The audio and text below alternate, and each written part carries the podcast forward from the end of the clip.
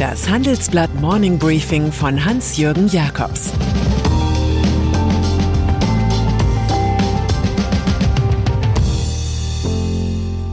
Guten Morgen allerseits. Heute ist Freitag, der 5. November, und das sind unsere Themen. Grünen-Chefin alarmiert Umwelt-APO. Jens Spahn, Liebling der Sponsoren und der einsame Kampf des Herbert Dies. Koalitionsverhandlungen. Mal wieder ein emotionales Selfie, irgendein Zeichen des Wir packen es. Das wäre angebracht in den zähen Ampel-Koalitionsgesprächen. Von wegen, es geht voran, Geschichte wird gemacht. Die Verhandlungen zwischen SPD, Grünen und FDP stocken. Gestern verzichteten die drei Parteien sogar darauf, einen weiteren detaillierten Zeitplan zu veröffentlichen. Grünen Bundesgeschäftsführer Michael Kellner sagt, man sehe derzeit zu wenig Fortschritt, was die inhaltliche Substanz anbetrifft. Halböffentlich mobilisiert Co-Parteichefin Annalena Baerbock per Brief die deutschen Umweltverbände. Man wolle und müsse noch viel erreichen, insbesondere beim Klima- und Biodiversitätenschutz, schreibt sie. Das Sondierungspapier lasse leider noch an der nötigen Klarheit fehlen. Und dann kommt's.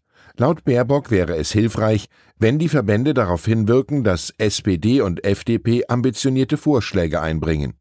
Müssten die Grünen das weiter allein tun, erschwere es die Verhandlungen enorm. Fazit, das ist so innovativ wie gewagt. Aufbruch vertagt. Eine außerparlamentarische Opposition, eine Umwelt-APO soll also richten, was die Grünen selbst verbockt haben. Sie ließen sich auf eine Aufweichung des bestehenden Klimaschutzgesetzes ein. Nicht besonders optimistisch stimmt auch, dass sich die Ampelverhandelnden wohl darauf einigten, kein Digitalministerium einzurichten. So könnten ja in einem bestehenden Ressort bestimmte digitale Themen gebündelt werden, heißt es. Vielleicht in den Ministerien Wirtschaft, Verkehr und Innen, genau das gibt es schon. Und auch der Vorschlag einer zentralen Koordinierung durch das Kanzleramt ist so originell, dass man glatt Dorothee Bär von der CSU als Expertin hinzuziehen könnte. Ein eigenes Ministerium wäre vor allem als Instanz für den geplanten Digitalisierungscheck neuer Gesetze wichtig gewesen, sagt uns Dirk Freitag, Präsident des Bundesverbands Digitale Wirtschaft.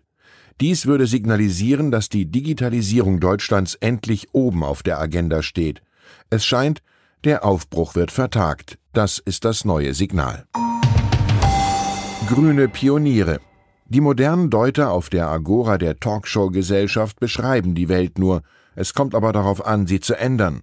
So gesehen ist man schnell beim einstigen US-Präsidentschaftskandidaten und Green Tech-Investor Al Gore. Der deklamiert, Technologie habe die Klimakrise mit verursacht und müsse damit auch Teil der Lösung sein. Wir präsentieren in unserem Wochenendtitel 50 grüne Pioniere der Wirtschaft, Mover and Shaker der neuen Zeit.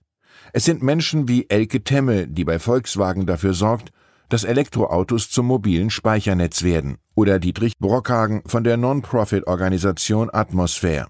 Der weihte jüngst die erste Produktionsanlage für synthetisch hergestelltes Flugbenzin ein.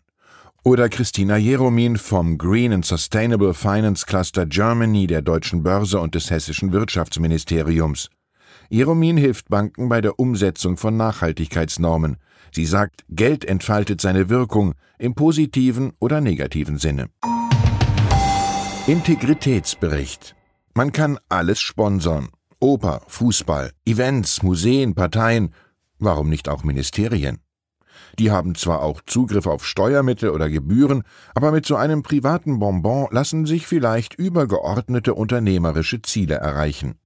Man kann so erklären, dass das Bundesgesundheitsministerium von Facebook und Google mehrere Millionen Euro Schenkmasse bekam, und zwar in Form von Gutschreiben zur Platzierung von Informationen zur Bewältigung der Corona-Pandemie.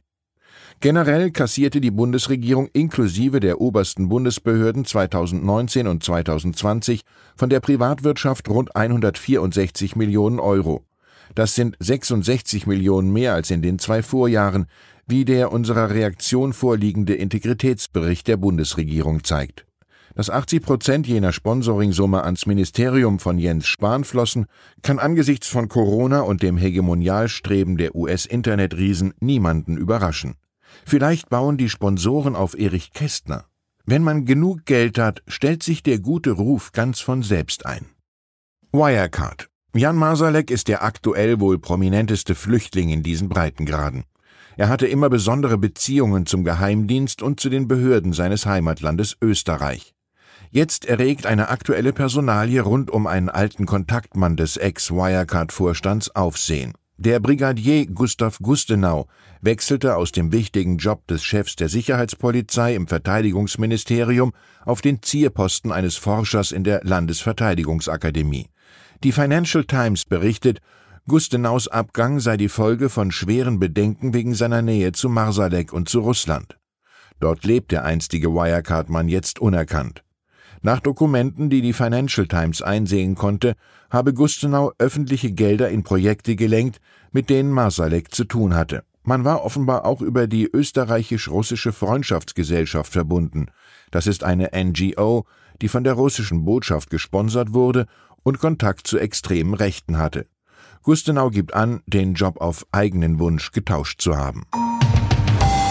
Mein Kulturtipp zum Wochenende. Der Film The Many Saints of Newark von Alan Taylor liefert 22 Jahre nach Start der disruptiven Fernsehserie Die Sopranos das nachträglich erdachte Vorspiel zum Mafia-Opus. Man erlebt also den jungen Tony Soprano, wie er immer stärker in die Fänge der Organisation gerät. Gespielt wird Soprano von Michael Gandolfini, dem Sohn des ehemaligen Hauptdarstellers James Gandolfini, der inzwischen verstorben ist. Die Heiligen von York sind in ihrer schrägen, ungekünstelten Art ein Gegenmodell zu bekannten Mafia-Filmen von Regisseuren wie Martin Scorsese. Und natürlich lacht man, wenn Jung Tony über dem Bett ein Poster der einstigen Kultzeitschrift Mad hängen hat mit der Aufschrift Alfred E. Neumann for President.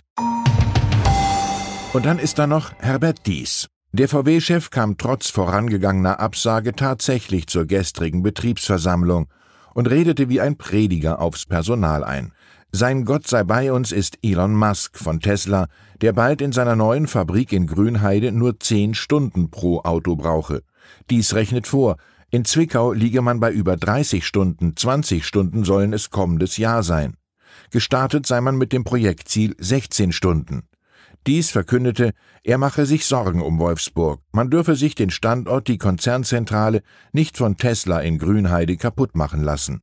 Dafür gab's Beifall, aber bei weitem nicht so viel wie für Betriebsratschefin Daniela Cavallo. Mutmaßungen über die Streichung von 30.000 Stellen seien inhaltlicher Unfug. Dass dies das Thema immer wieder befeuere, sei ziemlich traurig.